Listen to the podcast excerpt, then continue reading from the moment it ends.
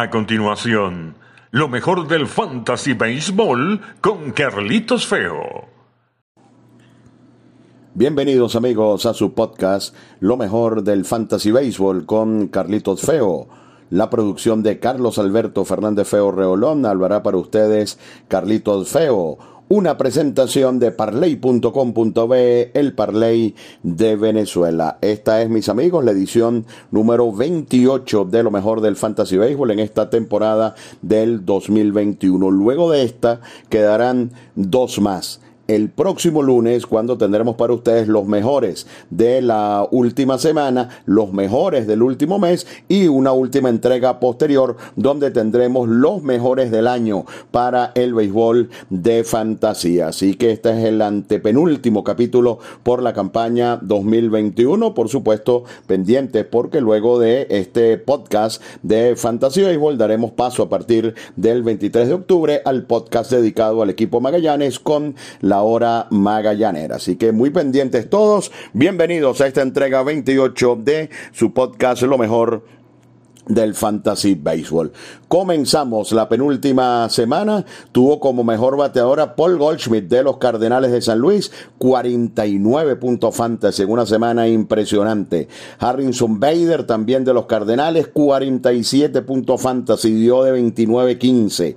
Juan Soto el fenómeno Soto, 44 puntos fantasy de 21, 10 y 14 bases por bolas esta semana, en la, semana anterior y la, esta semana va para Colorado, imagínense ustedes. Austin Riley cerrando una campaña que lo coloca entre los jugadores más valiosos eh, de la Liga Nacional, 39 puntos fantasy de 32, 13, 3 honrones y 11 carreras impulsadas. Y Tyler O'Neill también de los Cardenales, pobre picheo de los Cachorros, fin de semana, 39 puntos fantasy, 4 honrones y 11 carreras impulsadas. Tyler O'Neill, pelotero integral de fantasy y de una vez uno de los principales jardineros a tomar en consideración para la próxima temporada. También tuvieron semanas destacadas. Giancarlo Stanton, que con todo lo que hizo el fin de semana no alcanzó a los cinco antes nombrados. Brandon Bell de los Gigantes de San Francisco se recuperó si Alvis de los Bravos de Atlanta y Trey Turner de los Dodgers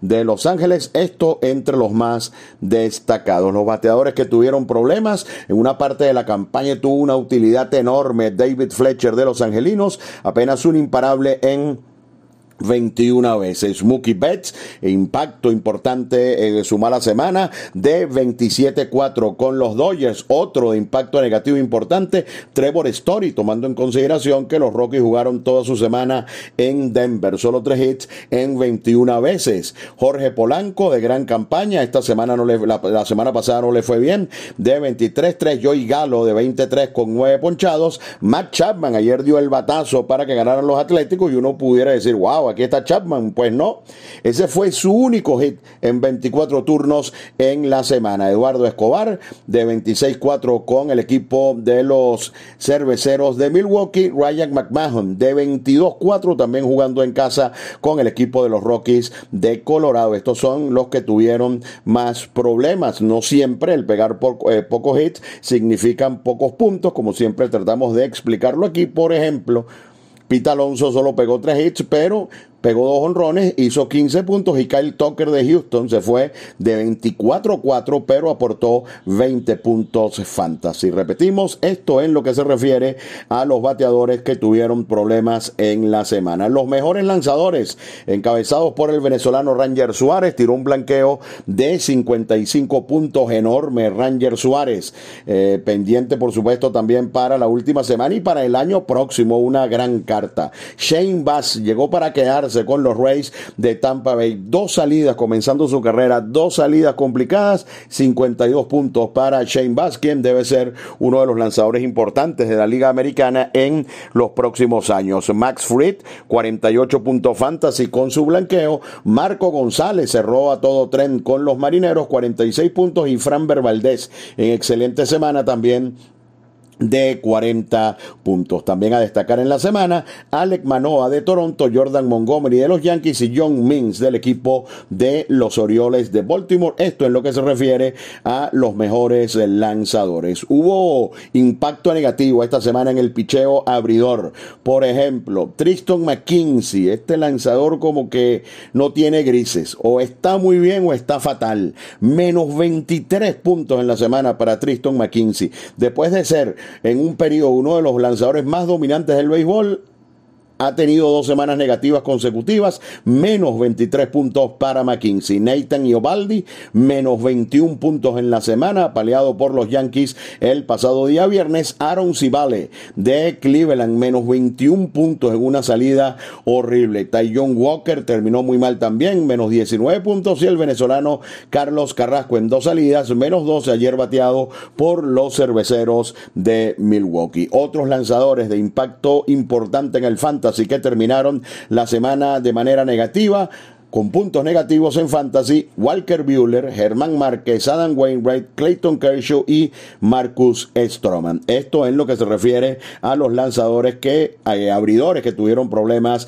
en la semana. En los relevistas fue todo lo contrario, no hubo impacto negativo, nada que lamentar en la semana en lo que tiene que ver con los relevistas. Los dos mejores, Kenley Jansen y Chad Green de los Dodgers y los Yankees respectivamente, 42 puntos de fantasía cada uno y Paul igual de los marineros, 40 puntos fantasy. La temporada es igual es monumental y no alcanza. Esto sí, si alguno necesita algún cerrador para la última semana, no alcanza en Yahoo ni siquiera el 50% de ocupación y es un picherazo este Paul Sewell tuvimos que buscar bastante para encontrar lanzadores con una ocupación más o menos importante y que tuvieran algún impacto negativo, que además fue muy corto.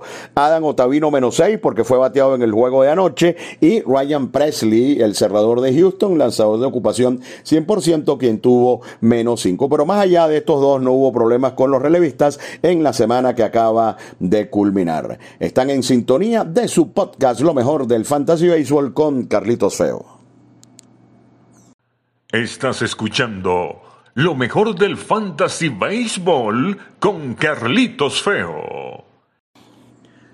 Continuamos amigos con esta entrega número 28 de su podcast Lo mejor del Fantasy Baseball con Carlitos Feo en su antepenúltima entrega de esta campaña del 2021. La producción de Carlos Alberto Fernández Feo Reolón y esa voz que escucharon ustedes, la de mi compañero de años en el circuito radiofónico del Magallanes, Víctor Córdoba más Nuestro podcast, una presentación de parley.com.be, el Parley de Venezuela. Vamos con los lanzadores con dos salidas muy pendientes con esto, porque hay una cantidad importante, ya se los voy a explicar, que muy probablemente no van a tomar las dos salidas. Por ejemplo, Walker Bueller va contra San Diego y tendría una segunda apertura contra los cerveceros de Milwaukee. Si de aquí al domingo los Dodgers o ya son comodín, o ya aseguraron la división y Buehler muy probablemente no tome esa apertura del domingo. Caso similar al de Logan Webb de los Gigantes de San Francisco. Va ante los d y después ante San Diego puede ocurrir exactamente lo mismo que con Walker eh, Buehler. Zach Wheeler, en cambio, si pudiera tomar sus dos aperturas. Va primero ante los Bravos de Atlanta en el fragor de la batalla entre los Phillies y los Bravos y tendría una última oportunidad el día final de la campaña ante el equipo de Miami. Esa, esa última salida, por supuesto, también va a depender de lo que ocurra, pero aún con Filadelfia, si está eliminado en ese momento, yo creo que Wheeler, que es uno de los principales candidatos al sellón, sí tomaría esa salida en eh, Miami. Chris Sale, lo mismo. Chris Sale es casi seguro que no tome las dos salidas. Tiene programada una ante Baltimore y otra ante Washington, pero Sale da la impresión de que es el pitcher del comodín por el equipo de Boston, así que esa salida del domingo muy improbable. Marcus Stroman, un par de salidas, una ante Miami, otra ante los Bravos de Atlanta, Paul Quantrill, una ante Kansas City y otra ante Texas y Yu Darvish. Si usted es valiente, colóquelo una ante los Dodgers en Los Ángeles, otra ante los Gigantes en San Francisco. Hay que ser valiente para colocar a Yudarvis en esas, en esas dos salidas, tomando en consideración lo irregular que ha estado en la segunda parte de la campaña, donde tiene récord de 1 y 7. Y Jin Hyun Ryu, dos salidas también, una ante los Yankees, otra ante los Orioles, eh, un lanzador importante, Jin Hyun Ryu, eh, va a reaparecer, pero va a tener un par de salidas ante los Yankees y ante los Orioles. Así que esto es lo que se refiere a los lanzadores con dos salidas. Calendario favorables la semana. Los indios van a jugar siete veces, cuatro ante Kansas, tres ante Texas. Colorado, últimos tres en Denver ante Washington y después tendrá tres en Arizona. Así que los bateadores de Colorado pueden cerrar muy bien su participación, al igual que los de Boston, que van a jugar tres veces en Baltimore y tres en Washington. Y los bateadores de Minnesota también pudieran cerrar con buen pie tres juegos ante Detroit y tres ante Kansas City. Los calendarios más complicados de la semana para San Diego. Van a tener que calar, me perdonan el término, a los Dodgers y a los gigantes de visitantes en el fragor de la batalla de estos dos. No les arriendo la ganancia. Y los bateadores de Milwaukee, que además ya clasificaron, les toca tres veces contra los Cardenales y tres ante los Dodgers, siempre de visitantes, semana eh, muy complicada. Y los Yankees también tienen una semana complicada, tres veces de visitantes en Toronto y tres ante Tampa, dos equipos que tienen extraordinario picheo. Así que esto en lo que se refiere al calendario. Algunas recomendaciones que pueden serles útiles para esta semana. Keiber Ruiz, el catcher venezolano, gran prospecto, principal pieza de cambio por Max Scherzer, está jugando de cada cuatro encuentros, juega tres y va a Colorado y solamente está ocupado en un 20%. Un catcher extraordinario para la semana final. Paul Sewell, como les dije, tiene apenas una ocupación de 49%. Es un cerrador certero que además poncha y los eh, marineros están ganando juegos. Kyle Farmer no llega al 60% de ocupación, está encendido y es elegible en todas las posiciones del infield. Harrison Bader está cerrando pero echando candela. Ya les dije que fue el segundo mejor de la semana y su ocupación solo de 22%. Y tres lanzadores, dos de ellos los he recomendado constantemente por acá. Joe Ryan en principio tenía dos salidas con Minnesota, pero tiene un problema fuera del terreno de juego.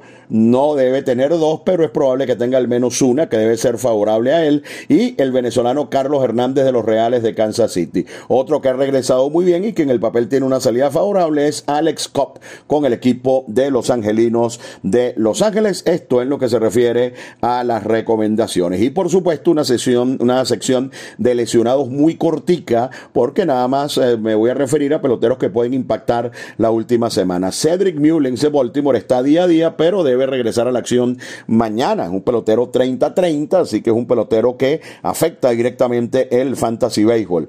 Carlos Rodón está anunciado para el miércoles por los Medias Blancas ante Cincinnati. Mike Trout nunca volvió, nos engañó Mike Trout. Tenía razón Joe Maddon, nunca volvió Mike Trout. Michael Brantley da la impresión de que va a contar muy poco o tal vez nada en esta última semana. No ha podido regresar de problemas en su rodilla. Los dos abridores mañana de la serie Toronto Yankees vienen de la lista de lesionados. Ojo con esto. Jamison Taylor lanza mañana por los Yankees y repito que Jin Hyun Ryu lo hará por Toronto, ambos saliendo de la lista de lesionados. Jonathan Loaiziga aparentemente va a ser activado por el equipo de los Yankees. Habría que ver si Loaiziga puede regresar con al menos cercano a la gran potencia que exhibía antes de irse a la lista de lesionados. Y una de las notas más importantes que ustedes tienen que estar pendientes a la hora de realizar sus alineaciones. Uno de los bateadores más calientes de las últimas semanas, Brandon Belt, recibió un pelotazo en un dedo y ayer incluso abandonó el estadio antes de terminar el encuentro. Hasta este momento que hacemos el podcast, su condición es día a día, pero es un pelotero que de estar bien es obligado en sus alineaciones. Esto en lo que se refiere a los lesionados y cerramos nuestro podcast con los más firmados, Shane Bass, Joe Ryan, Brady Singer, Singer de mm, Kansas City, Harrison Bader de San Luis y Miles Nicholas del equipo de los Cardenales de San Luis. Los más firmados, los más dejados en libertad, Néstor Cortés de los Yankees, Huáscar a quien lanzó horrible el fin de semana, de los Bravos de Atlanta, el catcher Alejandro Kirk, Jesús Luzardo de Miami y Vladimir Gutiérrez del equipo de los Rojos de Cincinnati. Recuerden, esta es la antepenúltima entrega de esta temporada de lo mejor del Fantasy Baseball. El próximo lunes estaremos con nuestra entrega regular donde hablaremos de los mejores del último mes eh, de la campaña y además los mejores de la última semana del torneo. Y dejaremos para una entrega especial, posiblemente dos días después, el día miércoles de la próxima semana, los mejores por posición en lo que tiene que ver con el Fantasy Baseball en esta temporada del 2021.